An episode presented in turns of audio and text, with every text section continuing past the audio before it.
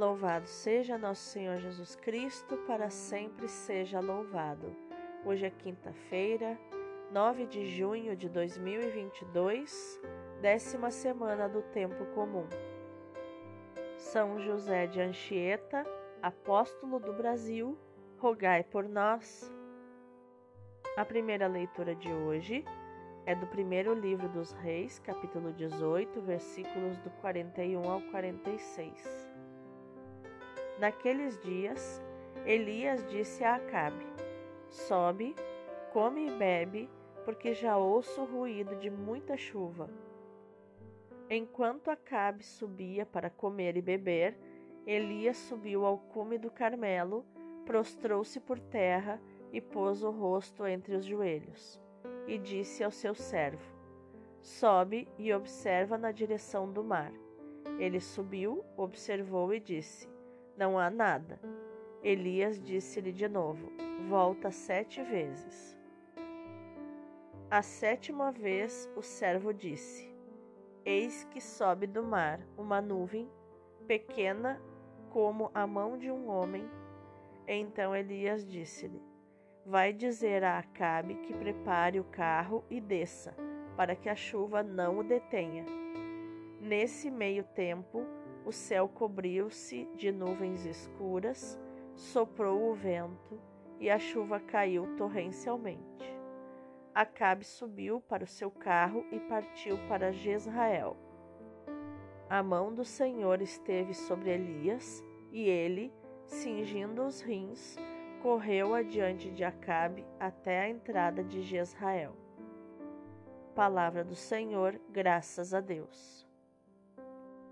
O salmo de hoje é o 64. Ó Senhor, que o povo vos louve em Sião. Visitais a nossa terra com as chuvas e transborda de fartura. Rios de Deus que vêm do céu derramam águas e preparais o nosso trigo.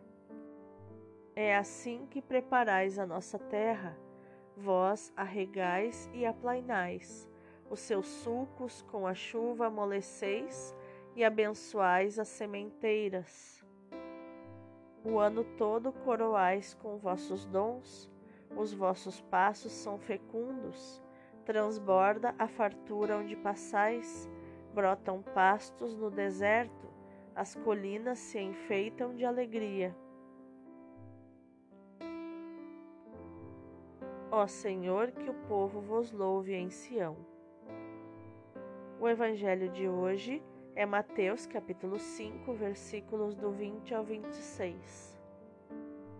Naquele tempo, disse Jesus aos seus discípulos: Se a vossa justiça não for maior que a justiça dos mestres da lei e dos fariseus, vós não entrareis no reino dos céus. Vós ouvistes o que foi dito aos antigos: Não matarás. Quem matar será condenado pelo tribunal. Eu, porém, vos digo: todo aquele que se encoleriza com seu irmão será réu em juízo. Quem disser ao seu irmão, patife, será condenado pelo tribunal. Quem chamar o irmão de tolo será condenado ao fogo do inferno. Portanto, quando tu estiveres levando a tua oferta para o altar e ali te lembrares de que teu irmão tem alguma coisa contra ti, deixa a tua oferta ali diante do altar e vai primeiro reconciliar-te com o teu irmão, só então vai apresentar a tua oferta. Procura reconciliar-te com teu adversário enquanto caminha contigo para o tribunal, senão o adversário te entregará ao juiz o juiz te entregará ao oficial de justiça e tu serás jogado na prisão. Em verdade, eu te digo: dali não sairás enquanto não pagares o último centavo. Palavra da salvação, glória a vós, Senhor. Então, meus amados, quais os tesouros que nós podemos encontrar nos textos de hoje, na nossa Lexio Divina, que também é um estudo bíblico? A primeira leitura nos mostra que o profeta Elias anuncia ao rei Acabe o fim da seca e o fim do jejum ordenado para obter a chuva. Vai, come e bebe, pois já ouço o rumor de uma forte chuvarada. Ele diz no versículo 41. O alimento pode também simbolizar a reconciliação entre Acabe, Elias e Javé, depois da triunfal vitória do javismo sobre o baalismo. Em seguida, Elias sobe ao Carmelo e entra provavelmente na gruta onde costumava recolher-se em oração. A posição que assume, prostrando-se e colocando a cabeça entre os joelhos, indica profunda concentração, mas também o despertar de energias interiores capazes de influenciar os próprios elementos naturais, como atestam antigas tradições egípcias e mesopotâmicas.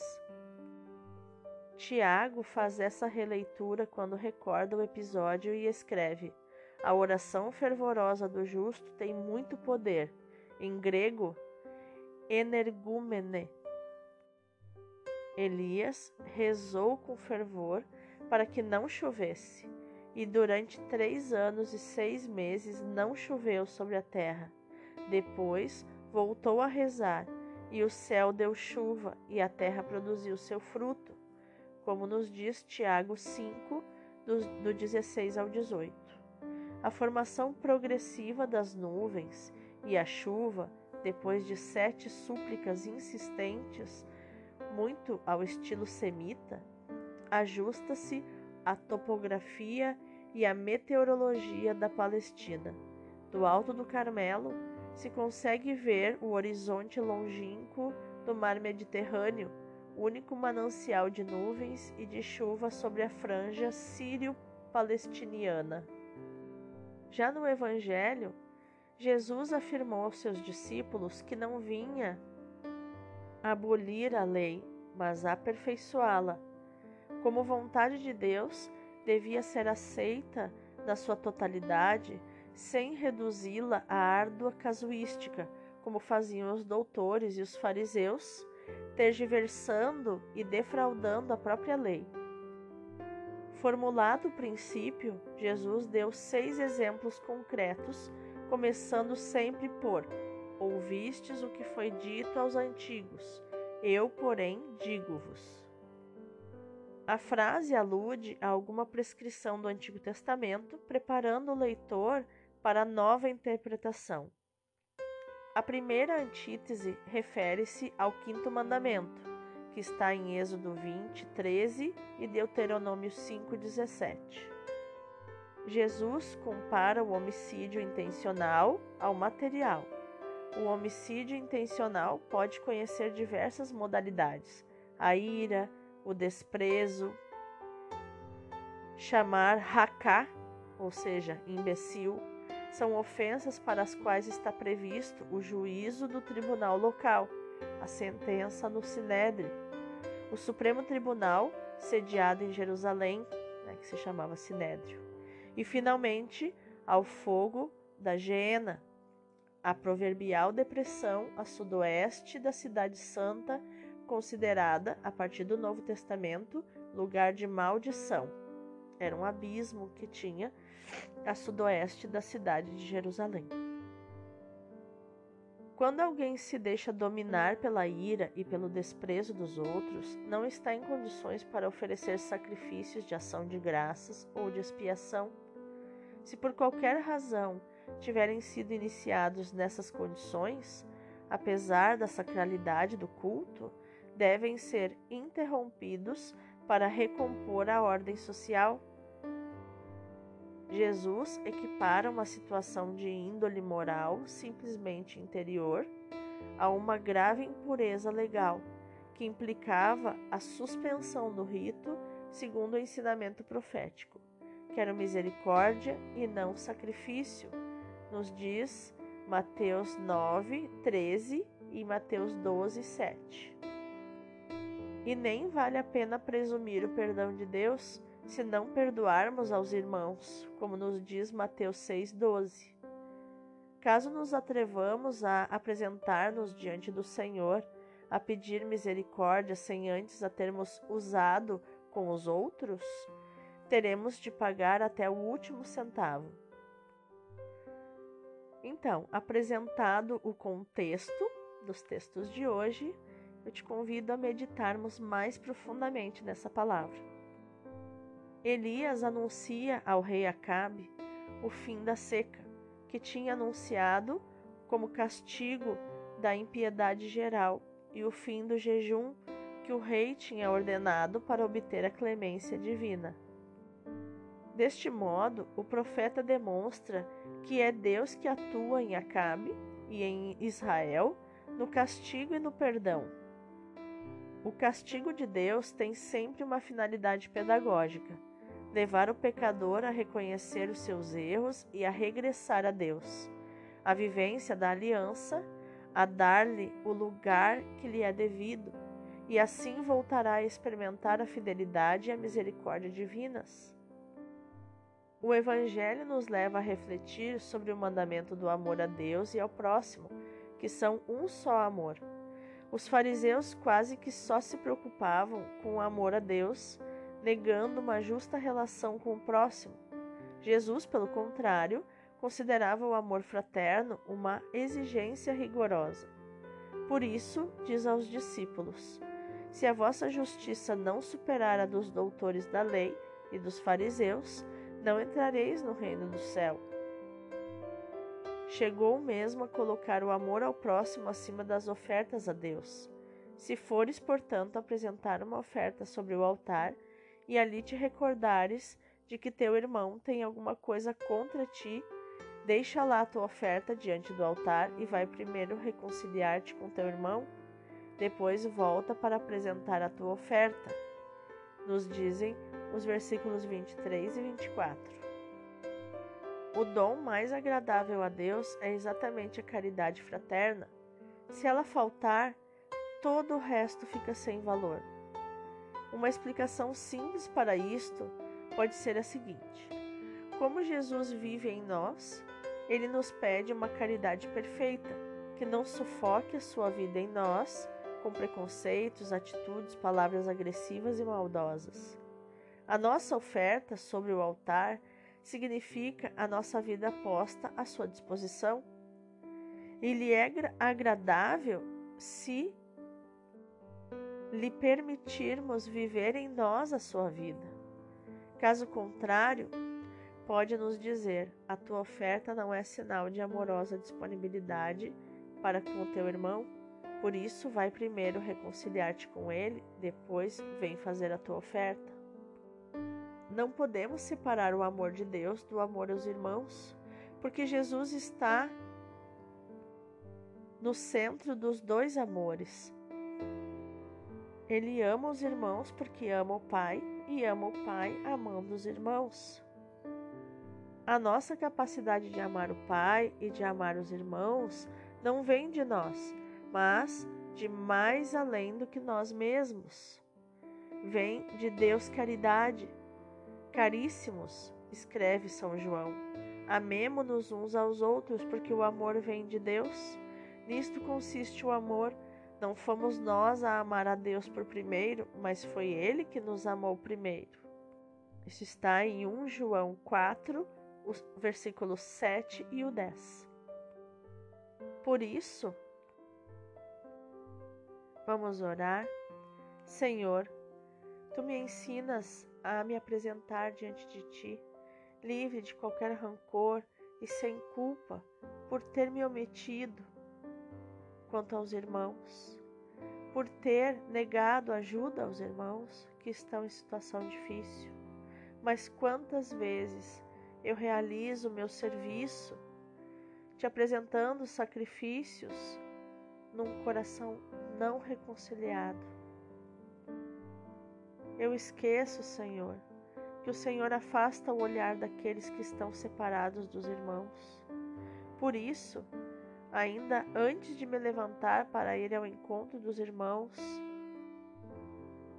eu me coloco em estado de benevolência e começarei a dentro do meu coração falar aos meus irmãos ao coração deles em oração, como o Senhor diz em Juízes 19:3, para lhes oferecer estima, reconciliação e paz. Envia sobre mim o teu Espírito Santo, que ilumine as, os meus relacionamentos com os outros, para que, se for necessário, eu reformule esses relacionamentos sob a luz dos teus ensinamentos. Amém. Vamos contemplar essa palavra? Nada de injúrias, diz nosso Senhor. Aquele que profere injúrias contra o seu irmão deve reparar a sua falta, como nos diz Mateus 5:22. Nada de julgamentos injustos inspirados pela inveja, pela indiscrição, pela ligeireza, pelo amor próprio. Não julgueis e não sereis julgados. Não condeneis e não sereis condenados, nos diz Lucas 6:37. São Pedro, conformando-se ao espírito de nosso Senhor, nos diz: não deis mal por mal, nem maldição por maldição. Não façam, não devolvam o mal com o mal, mas ao contrário, abençoai os vossos irmãos, porque foi para isso que fostes chamados, para possuirdes vós mesmos a bênção como herança. Se alguém quer ser abençoado nesta vida e ver dias felizes, que guarde a sua língua do mal e que os seus lábios se abstenham da mentira, que se desvie do mal e que faça o bem, que procure e que persiga a paz, porque o olhar do Senhor se detém sobre os justos e os seus ouvidos escutam as suas orações. Isso nos diz Pedro na sua primeira carta, capítulo 3, versículo 9. Não cedais ao demônio, diz São Paulo que todo o azedume, toda cólera, toda irritação, toda querela, toda maledicência e toda malícia sejam banidas do vosso meio. Sede bons uns para com os outros, sede misericordiosos, perdoando-vos mutuamente como Deus vos perdoou em Cristo. Nos diz Paulo em Efésios 4:27. Ainda São Paulo nos alerta: como pode que se veja entre vós erguerem-se processos que são levados diante dos tribunais seculares, tribunais do mundo? Porque os santos julgarão um dia o mundo, poderão muito bem julgar os vossos pequenos processos judiciais. Os membros mais humildes da igreja deveriam bastar para isso mas em caso de necessidade, tomai de entre vós um homem sábio para julgar os vossos processos, e mesmo para maior perfeição, sofrei que procedam para convosco injustamente.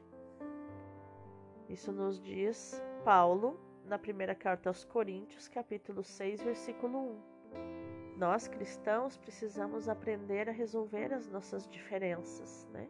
E não acabar nos tribunais cheios de ódio, de rancor, de ressentimento, de raiva, né? Mas às vezes é inevitável.